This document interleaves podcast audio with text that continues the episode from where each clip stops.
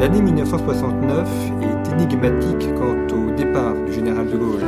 C'est un coup de tonnerre dans un ciel serein, un président de la République qui disposait depuis un an d'une très large majorité, qui avait un régime stable et affermi, qui avait une légitimité internationale et qui démissionne suite à un référendum perdu, un référendum qui posait sur des questions qui peuvent apparaître futiles au regard de, des enjeux euh, constitutionnels que représentait la Ve République. Et pourtant, il y a cette démission qui ouvre une nouvelle page de l'histoire de la Ve République, qui aboutit notamment dans un temps court à l'élection de Georges Pompidou à la présidence. C'est cette année 1969 qui est revisitée dans un livre, De Gaulle 1969, L'autre révolution, livre rédigé par Arnaud Tessier. Bonjour. Bonjour. Merci d'avoir accepté notre invitation. Vous êtes haut fonctionnaire et historien, Arnaud Tessier. Vous avez publié plusieurs ouvrages euh, d'histoire, notamment des biographies consacrées à Richelieu, consacrées à Philippe Seguin, à Lyotet et, à Charles Péguy également. Et dans cet ouvrage de Gaulle 1969, vous vous intéressez bien évidemment à cette démission, cette abdication d'ailleurs, peut-être pourrait-on dire, mais bien au-delà de l'année 69, au projet du général de Gaulle et à ce qui est euh, un véritable événement politique. Et c'est ce qui ressort de votre ouvrage. Pour beaucoup, euh, la démission du général de Gaulle, c'est une démission un peu de dépit. Il a perdu un référendum et donc, euh, dans un geste peut-être d'orgueil, il claque la porte et il s'en va. Et ce que vous démontrez, c'est que ça correspond à un véritable projet politique qu'il cherche en fait à poser, les, à fermir un, vrai projet politique et à présenter ce qu'est véritablement la Ve République. D'ailleurs, votre ouvrage, et le sous-titre, c'est L'autre révolution titre, euh, d'ailleurs qu'il faut peut-être qu'on pourrait commencer par l'expliciter. Est-ce que c'est l'autre révolution par rapport à mai 68 ou l'autre révolution par rapport à 1958 et au retour au pouvoir du général de Gaulle? Euh, Oui, euh, c'est une bonne question parce qu'effectivement, on pourrait se référer à 58 ou à 45. 45 car en réalité, 69, ce que de Gaulle veut faire en 69, c'est la reprise de toute une action qu'il a engagée à la libération, qu'il a reprise en 58 et qu'il veut achever en 69 avant de mourir en réalité. Mais je, le sous-titre L'autre révolution, oui c'est vrai, c'est plutôt par référence à, mai 68, et j'aurais pu aussi bien dire la vraie révolution, parce qu'en réalité, euh, De Gaulle, c'est c'est le vrai révolutionnaire, au sens de révolution, au sens où l'entendait Fustel de Coulanges, c'est-à-dire pas, pas une révolution de rue, mais une révolution qui vise à, transformer en profondeur et sur la durée un système de société euh, comme l'a été d'une certaine manière l'évolution de l'ancien régime au XVIIe, au XVIIIe siècle, avec l'émergence de la puissance administrative. Donc oui, euh, c'est quand même une référence à 68 euh, qu'on a appelé, à Raymond Aron a appelé la révolution introuvable. Mais je me suis forcé de trouver celle-ci parce que on voit que De Gaulle, loin d'être au crépuscule, dans un dernier sursaut, veut encore faire quelque chose de décisif avant de partir. Alors ce que vous montrez, c'est qu'il est pris par le temps, qui n'est pas le temps de son septennat, mais le temps de sa vie, parce qu'il est un certain âge, il sait qu'il euh, peut euh, mourir à, tout moment, et que finalement, entre mai 68 euh, et sa démission, il a un temps très court pour terminer les réformes 58 est inabouti. La Ve République est inaboutie, notamment la réforme du Sénat qu'il projette et celle des régions. Oui, 58. le régime de 58, contrairement à ce qu'on pourrait penser aujourd'hui, où on parle toujours de la stabilité de nos institutions, de leur caractère protecteur, euh, en 68-69, la Ve République montre encore sa fragilité. Mais 68 a quand même ébranlé le régime d'une manière très forte, parce que c'est un régime récent euh, qui sort à peine de la guerre d'Algérie. Il faut avoir la notion du temps qui s'écoule le temps est très dense à cette époque. Aujourd'hui, on a l'impression que le temps est un peu interminable. Euh, entre 68 et la fin de la guerre d'Algérie, entre l'attentat du petit Clamart et les événements de mai, il y a six ans, c'est rien. Donc la Ve République est un régime jeune, encore fragile et très attaqué. Toute une partie du milieu politique a refusé la révision de 62 et l'élection du président de la République au suffrage universel. Le Sénat, le président du Sénat, Gaston Monerville, et son successeur Alain Poher, sont des adversaires des institutions telles qu'elles fonctionnent. On n'est pas du tout dans une configuration comme aujourd'hui.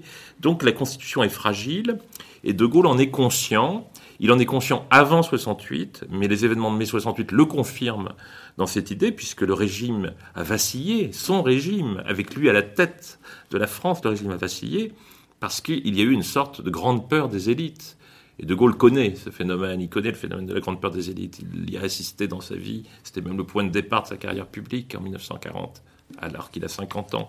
Donc, euh, je crois qu'il faut complètement revoir effectivement l'analyse qu'on fait souvent sur la base d'une image qui s'est installée au fil du temps, qui est, dont Malraux est un peu responsable, même si le propos de Malraux est plus profond qu'on ne le dit souvent. Cette image des chaînes qu'on abat, euh, de l'homme qui, qui quitte le pouvoir quasiment sur un suicide politique, et puis qui, euh, nourrissant euh, sa pensée de l'ingratitude des peuples, va sur les plages d'Irlande pour oublier. Il y a un côté tragique dans le départ de De Gaulle, mais ce n'est pas le tragique qui s'attache à un abandon ou à une abdication, c'est un tragique qui s'attache au dernier sursaut d'un homme qui veut préparer son pays à un avenir qu'il pressent difficile. Alors revenons à, l'origine, il y a ce projet de référendum avec deux réformes. Euh, ce projet, il le portait pour 68 et il avait été euh, retardé du fait des événements de mai. Donc il reprend euh, un projet ancien. En fait, à l'origine, il y a un projet de société qui remonte au discours d'Oxford pendant la guerre, que De Gaulle reprend dans 44-45, qu'il réitère en 58 et qui va, qui va remettre euh, sur le tapis à partir de 60, sa réélection en 65-67. Sa première élection suffrage universel. De Gaulle a un vieux projet qui est fondé sur une idée marquée beaucoup par le christianisme social, pas seulement, mais beaucoup marquée par le christianisme social, qui est que le capitalisme, comme il le dira dans les Mémoires d'espoir, présente une infirmité morale, et que cette infirmité morale, il faut en être conscient. Que tout cela est masqué par la confrontation avec le communisme, mais il sait, lui, il est convaincu que le communisme aura une fin, que la vieille Russie prendra le dessus du communisme, il en est convaincu bien avant beaucoup d'autres, et donc que le capitalisme se retrouvera face à ses propres contradictions, et donc, son grand projet qu'il a en tête à partir de, qu'il remet un petit peu en scène à partir de 65, c'est la participation. Et le terme de participation est une notion très vaste.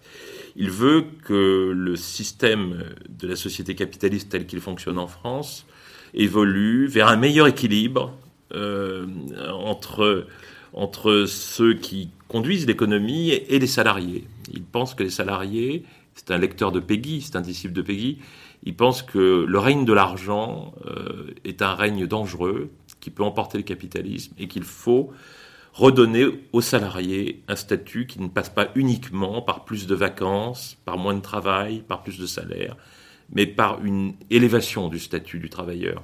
Et c'est quelque chose de très ambitieux, et c'est ça qu'il voulait faire au moment où survient 68. 68 bouleverse un peu ses plans, et il ne peut pas faire son référendum sur la participation, et donc, il va recalibrer un peu son projet, qu'il va donc euh, remettre au calendrier pour 69, pour le printemps 69, de la participation dont il sent que, il sent que le pays n'est pas encore mûr. Il y a beaucoup d'opposition, y compris dans la majorité qu'il soutient. Euh, il, il, il, replace ça sous, un angle différent, qui est à la fois la création de régions, euh, pleine et entière et la réforme du Sénat. Alors rapidement, les régions, ce n'est pas, contrairement à ce qu'on a cru, une entreprise de décentralisation. Euh, de Gaulle veut créer des régions euh, qui seront en réalité un échelon nouveau entre le département et l'État, où l'État, qui sera toujours en charge de l'énergie collective et des grandes politiques publiques, pourra travailler, dialoguer avec ce qu'il appelle les forces vives. Et les forces vives, pour lui, ce sont les élites de la France des années 60 qui émergent, élite économique, chef d'entreprise, élite sociale, élite syndicale, le milieu de la recherche et aussi les familles. C'est très important aussi dans, dans ce projet de, d'émergence d'un cadre de dialogue avec la société, c'est aussi les, les, structures familiales. Ça, c'est le premier élément. Donc, euh, ce projet de région, est-ce qu'il est très différent de celui qu'a fait ensuite Gaston de Fer avec la création de fait des régions? Ah, totalement. C'est-à-dire, d'abord, euh, le projet de faire, euh, de faire Mitterrand. Mauroy, Mitterrand-Mauroy est un projet de décentralisation à multiples facettes, où les régions, les départements, les communes bénéficient de transferts de compétences importants, et c'est une réforme où la décentralisation est conçue comme un pouvoir qui est atomisé, et c'est une réforme qui est conçue pour affaiblir le schéma initial de la Ve République, qui est très centralisé, et qui est construit autour d'un exécutif fort. Donc c'est tout à fait différent. C'est une décentralisation par atomisation du pouvoir, alors que ce que veut faire De Gaulle, ce n'est pas une décentralisation, ou encore moins de ce format-là, mais c'est plutôt, si j'ose dire, une, forme de déconcentration qui doit permettre à l'État qui reste en charge du destin collectif d'avoir le dialogue avec les sociétés dont mai 68 a montré qu'il est nécessaire. Je crois pour comprendre le souci de De Gaulle, il faut voir que la France, de manière très caricaturale, mais la France, pendant 150 ans après la Révolution, a connu tous les régimes politiques possibles, une instabilité constitutionnelle profonde, et elle a fonctionné grâce à une administration puissante. En 58, on a toujours l'administration puissante, mais De Gaulle, en plus, installe des institutions avec un exécutif fort. Et donc ça vous fait un ensemble étatique très puissant. Et cet ensemble étatique très puissant, qui va lancer toutes les grandes politiques des années 60, se trouve arrivé à émergence, à maturité, au moment où la société française, comme les autres sociétés occidentales, est traversée par une grande volonté d'émancipation de l'individu. Donc De Gaulle, on est conscient, il a en quelque sorte une sorte d'outil étatique extraordinaire, mais il voit bien que cet outil étatique ne peut pas fonctionner, il arrive un peu tard, il ne peut pas fonctionner s'il n'y a pas un dialogue avec la société. Mais il ne veut pas parler à n'importe quelle société. Il ne veut pas des vieilles élites locales qui lui sont hostiles. Euh, des vieilles élites traditionnelles qui n'aiment pas le pouvoir, qui n'aiment pas l'exécutif. Il veut parler aux élites nouvelles que j'ai citées tout à l'heure et qui vont des familles jusqu'aux chefs d'entreprise, les plus dynamiques en passant par euh, les représentations socio-professionnelles, etc. Donc c'est pas la France du sel et du châtaignier euh, non. que, l'image qu'il en a du Sénat. Au contraire, d'où l'idée également de réduire le pouvoir politique du Sénat, qui à l'époque, contrairement à aujourd'hui, est un adversaire des institutions. Euh, le président Monerville, puis son successeur qui va être en place au moment où De Gaulle va faire le référendum, qui est Alain Poher, ce sont des gens qui n'aiment pas les institutions de la Ve République et qui aiment encore moins la tournure que la Ve République a prise avec la révision de 62. Depuis, le Sénat fait sa révolution culturelle, très largement. Mais à l'époque, il faut bien voir que le Sénat représente une alternative euh, aux institutions qui étaient mises en place en 58. Et effectivement, en plus, vous avez utilisé l'expression que De Gaulle utilise, euh, notamment telle que Perfit euh, la, rapporte sur le siècle des châtaigniers. En plus, le Sénat est pour lui l'émanation des vieilles élites locales, départementales. Et donc, il veut contourner affaiblir le Sénat et puis créer cette nouvelle dynamique avec les régions. Et c'est peut-être ce qui va expliquer en partie l'échec du référendum, c'est que ça fait le plateau est un peu chargé en quelque sorte pour des Français qui ne peuvent pas discerner très aisément le, projet qu'il y a derrière. Parce que ce que on a l'image d'un vieux monsieur euh, de 80 ans euh, qui part euh, et qui est uniquement intéressé par la question militaire et les relations internationales. Et ce que vous montrez, c'est qu'en fait, il est extrêmement moderne, qu'il qu'il a compris les évolutions économiques et sociales de la France et que le projet qu'il porte est extrêmement novateur. C'est étonnant parce qu'il faut, euh, il faut vraiment aller sur Internet et écouter, on, les trouve sans difficulté sur Internet, les discours de De Gaulle de cette époque, euh, ou les relire, les vœux du 31 décembre 68 aux Français, ou le discours du 25 avril 69 qui précède le référendum, ou même relire euh, l'exposé des motifs de la loi référendaire du 27 avril 69, euh, où De Gaulle explique ce qu'il veut faire. Et c'est étonnant. Et quand on entend De Gaulle parler à la radio ou à la télévision, on entend la voix d'un vieil homme un peu cassé qui semble venir des profondeurs de l'histoire. Et ce qu'il dit est totalement décalé par rapport à cette voix. C'est-à-dire que ce qu'il dit, il ne parle pas du passé, il parle de l'avenir, et il dit aux Français, vous êtes dans une situation décisive, vous êtes à un moment, un tournant, euh, où en réalité, il faut vous préparer à des évolutions énormes qui vont se produire dans les décennies à venir, qui vont affecter euh, les sociétés occidentales, le, rapport de l'homme au travail, et il faut s'y préparer dès maintenant. Et il décrit le monde où nous sommes aujourd'hui. C'est-à-dire que De Gaulle, il y a 50 ans, décrit le, le monde dans lequel nous sommes entrés depuis 15-20 ans qui est l'univers de la globalisation, qui est l'univers d'une certaine façon de l'aliénation du travail. Et, c'est le monde que Peggy avait annoncé dans l'argent en 1913. C'est étonnant cette capacité. Et donc je crois qu'il faut bien comprendre, il faut entendre et lire De Gaulle et oublier un peu l'image qu'on a et qui s'est greffée sur la réalité au fil des années et que les hommages qui lui sont rendus de manière quelquefois un peu perverse par beaucoup qui s'en réclament visent à aggraver, parce que je dis toujours, et je le crois, qu'on enterre De Gaulle deux fois, en rendant hommage à la geste grandiose et, à son départ euh, tragique. On l'enterre parce que c'était pas un départ dans son esprit, c'était le début de quelque chose. Et c'est d'ailleurs une constante dans sa pensée, dans ses écrits. On le voit dans les années 1920-1930, il a une vision de l'outil militaire qui est très en avance ou très moderne par rapport à la manière dont il est pensé. Et puis ensuite, en 45 et en 58, il a aussi une vision de la modernité, des évolutions techniques, euh, le fait de de l'arme nucléaire, par exemple, de développer le parc de centrales nucléaires pour l'électricité civile. Euh, c'est un élément quand même conducteur de, cet homme euh, d'avoir une vision hein, très, je vais pas dire moderniste, mais très moderne, très technique aussi de, la France. Et oui, alors il y a deux textes. Il y a un texte extraordinaire de De Gaulle. Il y a deux textes extraordinaires de De Gaulle qui ne sont pas forcément les plus appréciés ou les plus connus. Les Mémoires de guerre, évidemment, c'est un livre admirable, mais c'est le premier et le dernier. Le premier texte, c'est La discorde chez l'ennemi, qu'il publie en 1924. Il a 33 ans.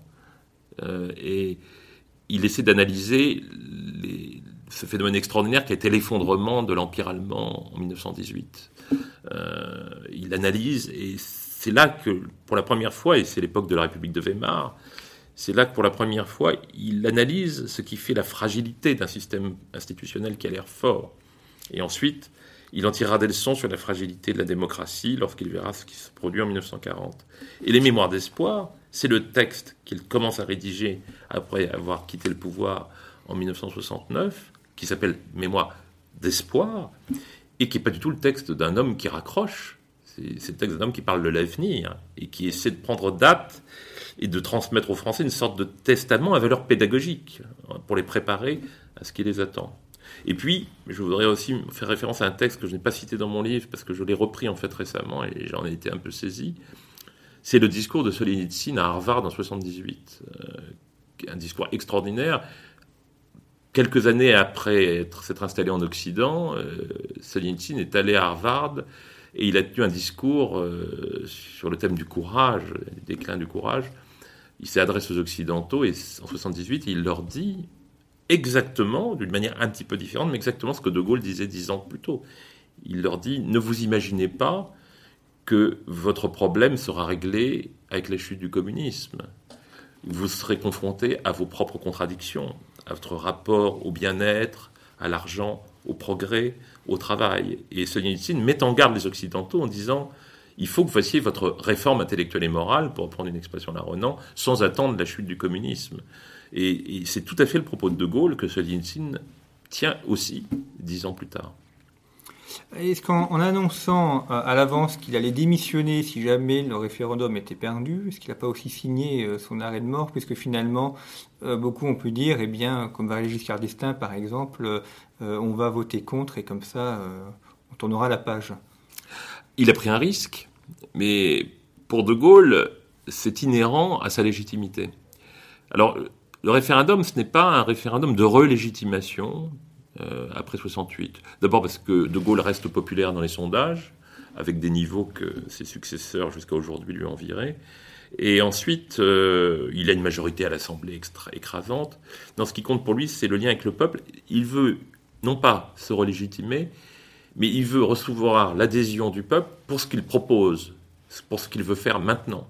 Donc c'est un référendum de légitimation pour le futur. Et donc pour lui, ça passe par le référendum, par la confrontation avec le peuple. Alors, il a choisi de prendre ce risque. Il ne le fait pas pour perdre. Dans les derniers temps, il a vu qu'il allait le perdre, mais il voulait le gagner. Il voulait le gagner, il pensait qu'il pouvait le gagner. Il n'a jamais dit, il a dit qu'il partirait, bien sûr, parce que pour lui, le lien avec le peuple, le lien de confiance avec le peuple, s'il perd, c'est logique, il s'en va. C'est pas une abdication, et c'est en cela que c'est différent d'une abdication. Il s'en va parce que il a posé la question, il a eu une réponse. Si la réponse est positive, il reste. Euh, donc, euh, il s'incline devant la volonté du peuple. C'est pas tout à fait le principe de l'abdication.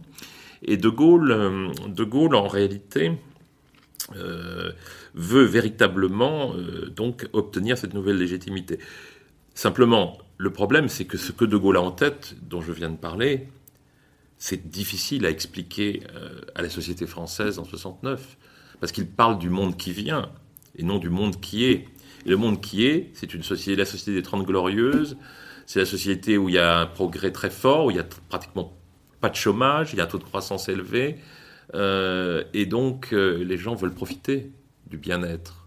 Ils veulent leur bien-être, ce que Solzhenitsyn appellera le bien-être réglementé dans son discours de Harvard.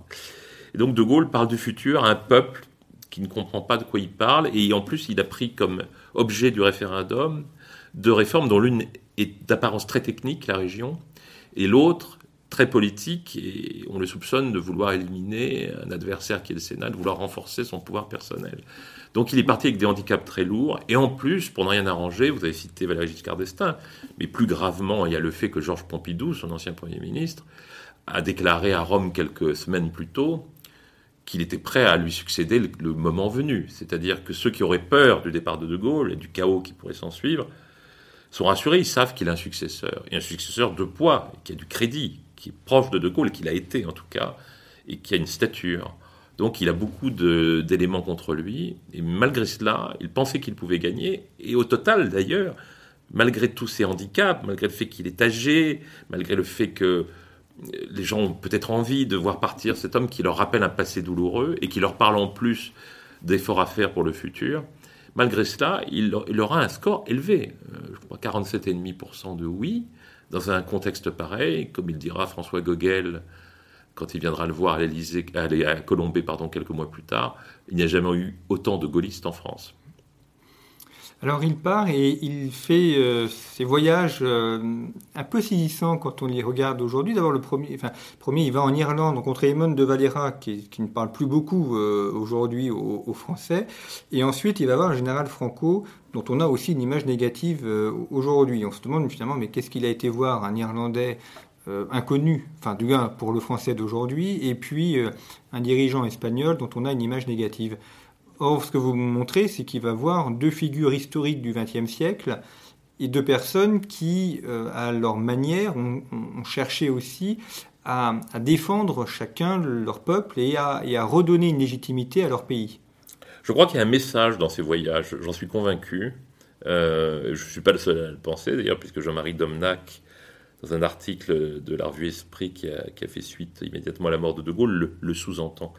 Le premier voyage, c'est juste après euh, le référendum. Donc il part en Irlande, d'abord parce qu'il a envie d'aller visiter l'Irlande, parce qu'il a des origines en partie irlandaises, parce que ce pays l'attire, et puis effectivement, c'est l'occasion pour lui de rencontrer Valera, qui à l'époque euh, est encore, en, 69, l'Irlande ne ressemble pas du tout à l'époque à ce qu'elle est aujourd'hui. C'est un pays encore assez pauvre, très rural, enfin, c'est inimaginable la façon dont l'Irlande, grâce notamment à l'Union européenne, a changé en l'espace de 50 ans. Euh, j'y suis allé quand j'avais 9 ans à l'époque euh, en Irlande et je peux vous dire que ça n'a rien à voir avec ce qu'était l'Irlande déjà 15 ou 20 ans plus tard.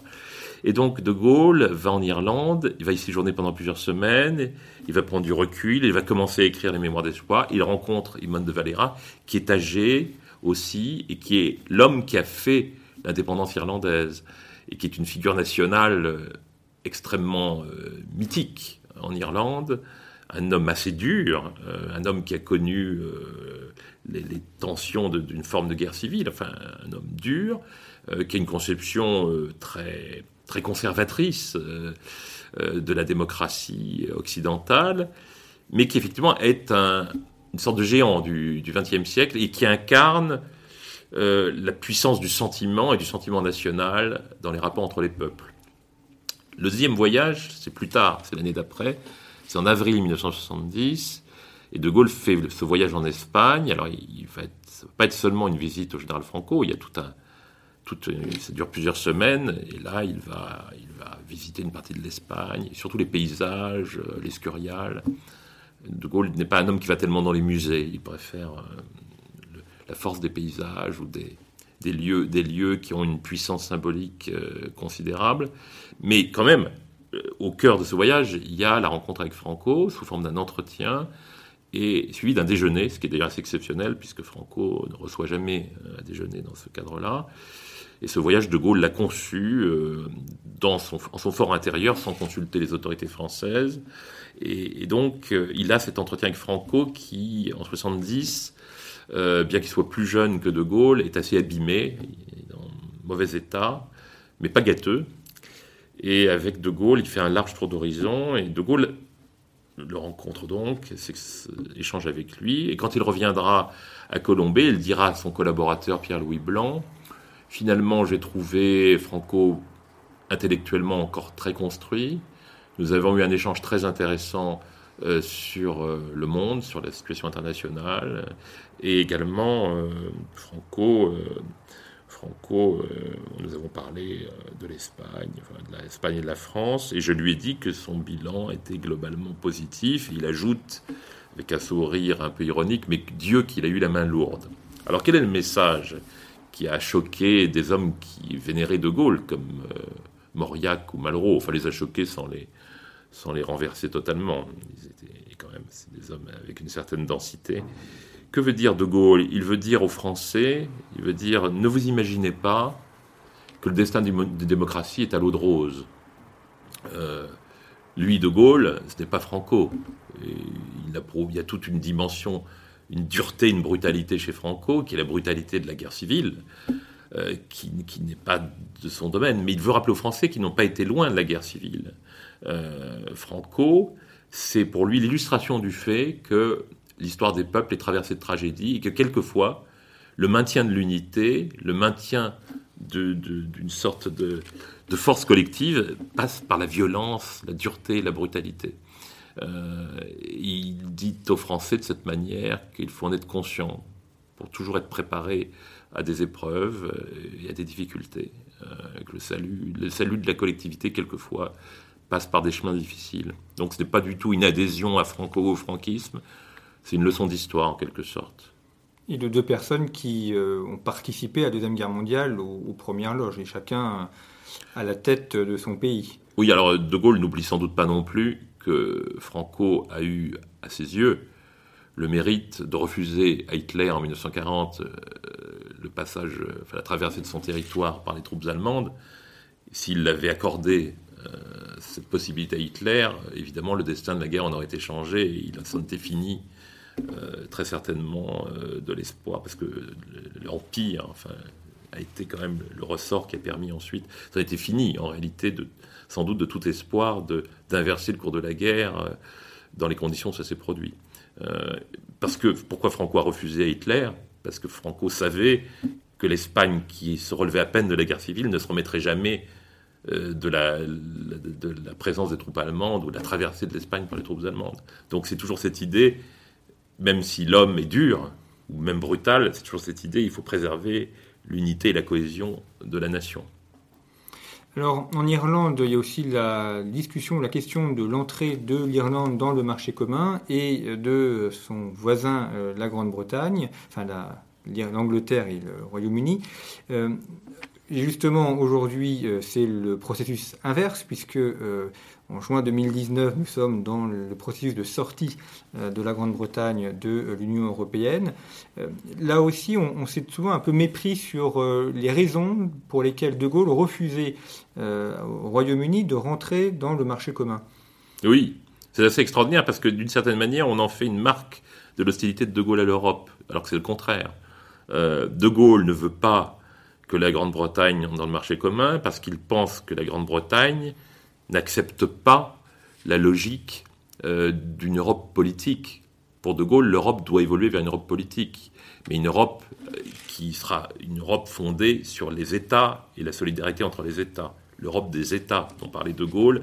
Le seul plan vraiment ambitieux d'Europe politique, c'est le plan Fouché. Il y en a eu deux, les deux plans Fouché, qui pour lesquels De Gaulle n'a pas été suivi par les autres pays. Donc il pense que les Anglais, les Britanniques, ne sont pas prêts à accepter ce destin-là et qu'ils affaibliront euh, ce projet européen plus qu'ils ne l'encourageront et qu'ils risquent de faire de pousser euh, l'Europe vers des, horizons différents, qui sera une Europe purement financière, économique et financière, et une Europe, comme on le verra après, élargie. Tout ce qui fait qu'aujourd'hui l'Europe d'ailleurs est en crise. Donc c'est ça que De Gaulle euh, craint avec l'entrée de la Grande-Bretagne, même s'il pensait que la pression serait très forte. Euh, donc je crois qu'on se méprend. Et c'est encore moins, parce que c'est une raison qui a été invoquée à l'époque, euh, c'est encore moins dicté par une sorte de ressentiment envers les Britanniques à raison des, difficultés que De Gaulle aurait eues pendant la guerre. C'est la même idée, toujours un peu le même discours qu'on tient aussi sur l'anti-américanisme présumé de De Gaulle. La dernière année au pouvoir de De Gaulle, les derniers mois de De Gaulle au pouvoir, ce sont des mois de rapprochement spectaculaire avec les États-Unis, avec avec Nixon, de même que les débuts de la présidence de Gaulle en 58, ça avait été un rapprochement avec les États-Unis, euh, et il y avait eu, De Gaulle a été le soutien le plus actif des États-Unis euh, au moment aux crises qui ont marqué les relations Est-Ouest au début des années 60. Donc, euh, je crois que De Gaulle est très rationnel, il ne se laisse absolument pas inspirer par le ressentiment, le sentiment, le ressentiment de ses orientations politiques. Et vis-à-vis de l'Angleterre, c'est absolument net. Vis-à-vis de la Grande-Bretagne, c'est absolument net. Et d'ailleurs, Richard Nixon, qui, assiste, qui a assisté ensuite aux obsèques, euh, enfin la cérémonie religieuse à Notre-Dame de Paris euh, lors du décès du général de Gaulle. Oui, et qui a, qui a fait un portrait très beau de, plus tard de De Gaulle dans un livre qui s'appelle Leaders. Euh, Nixon admirait De Gaulle, et De Gaulle avait du respect pour Nixon. Et, il est absolument certain que Nixon c'est pareil, Nixon, on a l'image évidemment du Watergate, mais Nixon euh, a eu une politique internationale extrêmement audacieuse qui s'est inspirée un peu de De Gaulle sur la Chine, vis-à-vis aussi de l'engagement au Vietnam.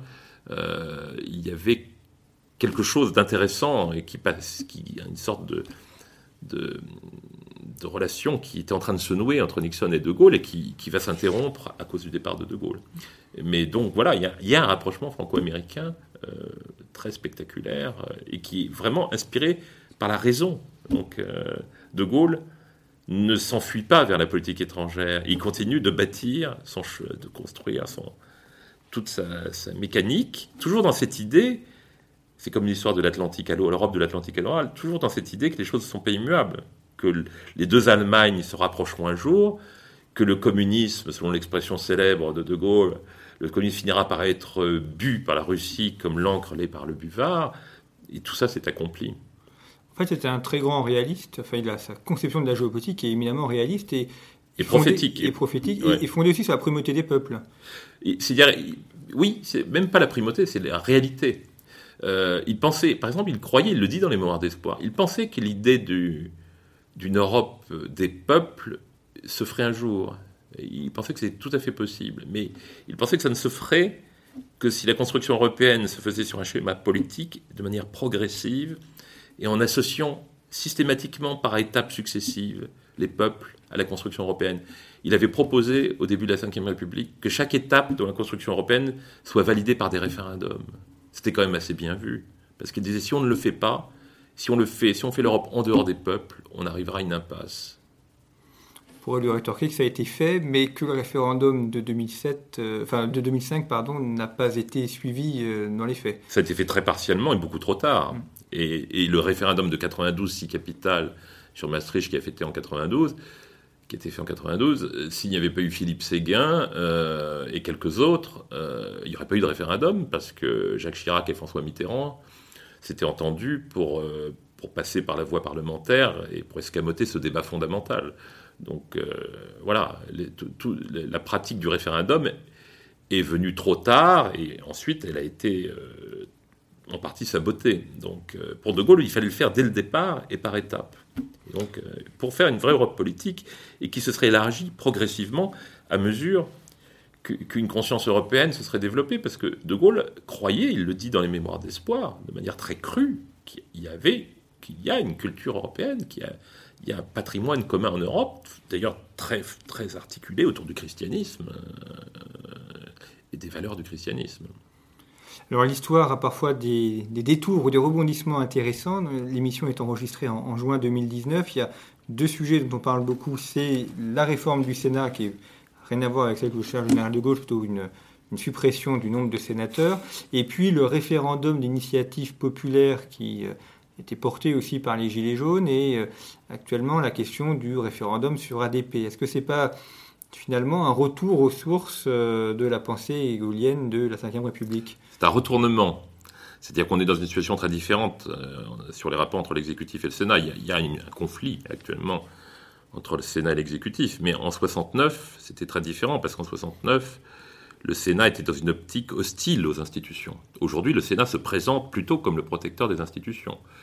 En 69, on était dans un régime à caractère présidentiel, semi-parlementaire avec une forte prédominance présidentielle. Aujourd'hui, on est dans un système présidentialiste, ce qui n'est pas la même chose, parce qu'il y a le quinquennat, parce a l'effacement de la fonction de Premier ministre, on n'était pas du tout dans ce cas de figure en 69. Donc aujourd'hui, on a l'impression que, oui, il y a un retour de l'histoire, mais inversé en quelque sorte. De Gaulle serait bien surpris, je pense, s'il revenait. Et le référendum, c'est la même chose. Euh, le référendum d'initiative populaire, euh, c'est le retour par la fenêtre d'une de, dimension de la Ve République qu'on a évacuée. Parce que dans l'esprit de De Gaulle et dans la lettre et l'esprit de la Constitution, il y a 50% de démocratie représentative et 50% de démocratie directe. Dans les institutions de la Ve République, le référendum est capital. C'est un des instruments de consultation du peuple.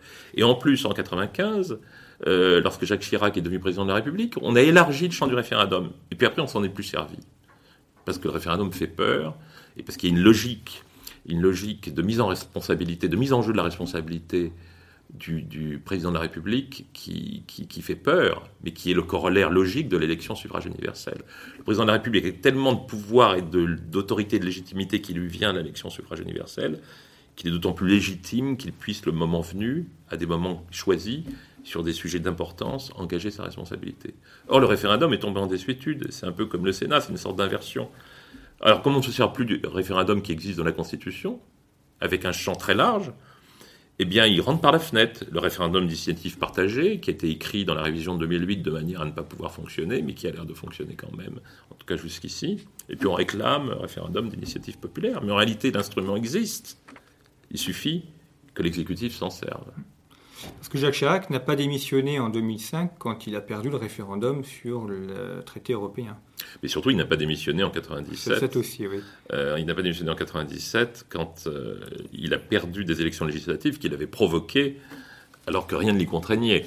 Euh, et il a cohabité en 86-88 et recohabité pour 5 ans entre 1997 et 2002. Jacques Chirac a été certainement celui qui a fait dévier le plus ouvertement et le plus directement les institutions de, leur trajectoire initiale.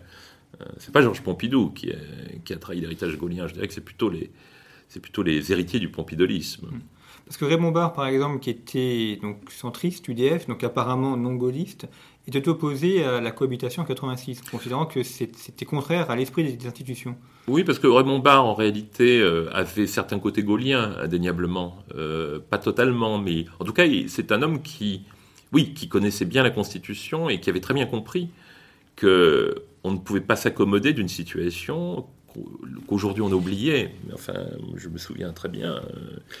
Euh, le, débat du second tour de l'élection présidentielle de 1988, à l'issue de deux ans de cohabitation, où vous avez débattu ensemble, au second tour, le président de la République en exercice François Mitterrand, le Premier ministre en exercice Jacques Chirac, et les deux hommes devant les Français s'accusent mutuellement d'être des menteurs. Peut pas dire que ce soit fidèle.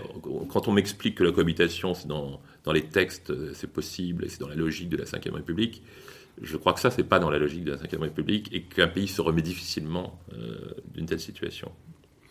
Alors, dernière question à Arnaud Tessier, parce que vous avez euh, publié également une biographie euh, de Louis-Philippe, Louis-Philippe, dernier roi des Français. les comparaisons historiques sont toujours un peu forcées, mais néanmoins parfois intéressantes.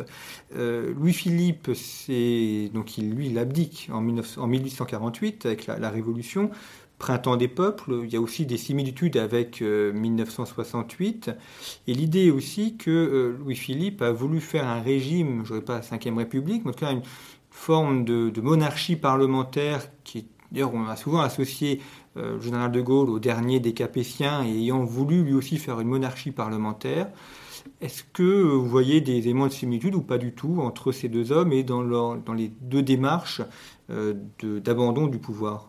Alors sur l'expérience politique des deux hommes, oui, je suis je ne partage pas du tout la vision un peu traditionnelle de De Gaulle bonapartiste, Giscard d'Estaing orléaniste, enfin l'idée Louis-Philippe, le régime qui est issu de la pratique du pouvoir par Louis-Philippe entre 1830 et 1848, Louis-Philippe le tirait vers quelque chose qui annonçait un peu la Ve République, c'est-à-dire un régime certes parlementaire, avec des libertés parlementaires qui étaient une nouvelle, mais avec un exécutif fort et une capacité d'incarnation du pouvoir exécutif.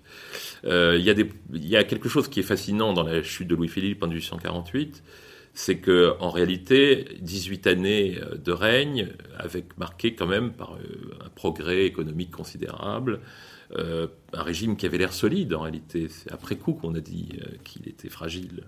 Euh, c'est toujours facile après de dire que les régimes sont fragiles, mais il, avait une certaine force.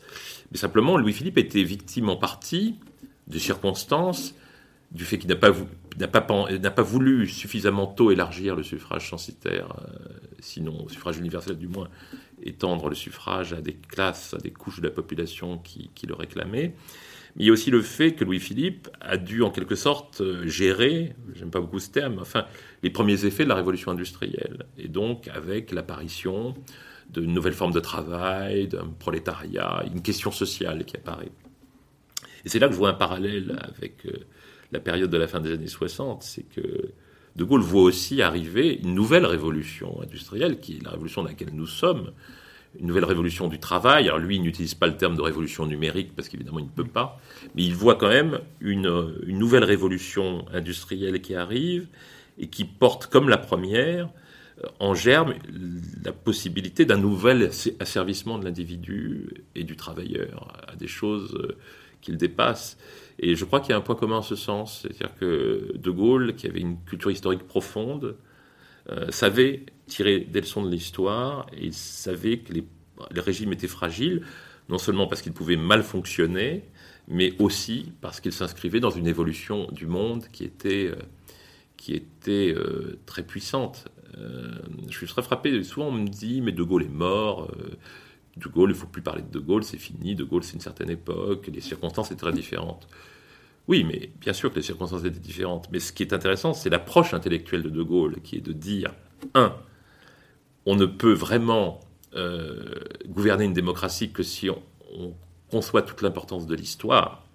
L'histoire est vivante dans le présent, c'est-à-dire qu'on portons des choses qui nous ont faites et qui continuent de brûler le présent, comme disait Brodel. Première leçon, euh, ceux qui ne pensent pas à ce qui s'est passé ne comprennent pas ce qui se passe, et encore moins ce qui va se passer. Et le deuxième élément qui est très important euh, chez De Gaulle, c'est de dire il faut anticiper, voir l'avenir, voir l'avenir, essayer de comprendre ce qui est en train d'arriver au-delà de ce qui est immédiat, de ce qui dépend du calendrier électoral. Essayer de comprendre ce que la société doit comprendre en allant au-delà de l'immédiateté et des besoins et des désirs du moment. Ça, c'est le, deuxième, la deuxième idée de De Gaulle, la deuxième euh, constante, et qui, à mon avis, peut, peuvent nous inspirer aujourd'hui avec cette formule que De Gaulle utilisait, qui est dès que, que la France et la démocratie étaient des corps fragiles par nature, des corps sans armure. Et le rôle du politique pour De Gaulle, c'était d'armer intellectuellement, socialement, politiquement, administrativement la démocratie pour qu'elle puisse affronter les épreuves du futur. Euh, voilà. Merci beaucoup, Arnaud Tessier, d'avoir répondu à, nos questions et d'avoir ainsi présenté euh, votre ouvrage donc De Gaulle 1969, l'autre révolution, paru aux éditions Perrin. Et euh, dans une bibliographie euh, qui est importante, je mentionne également le, la préface que vous avez faite pour la la republication du Testament politique de Richelieu, euh, euh, paru également chez, chez Perrin en, collection Timpus, euh, Testament politique de Richelieu, dont on ne peut que conseiller vivement la lecture parce que c'est aussi un texte politique et intellectuel majeur. Et puis, entre De Gaulle et Richelieu, il y a aussi beaucoup d'éléments en commun et d'éléments partagés.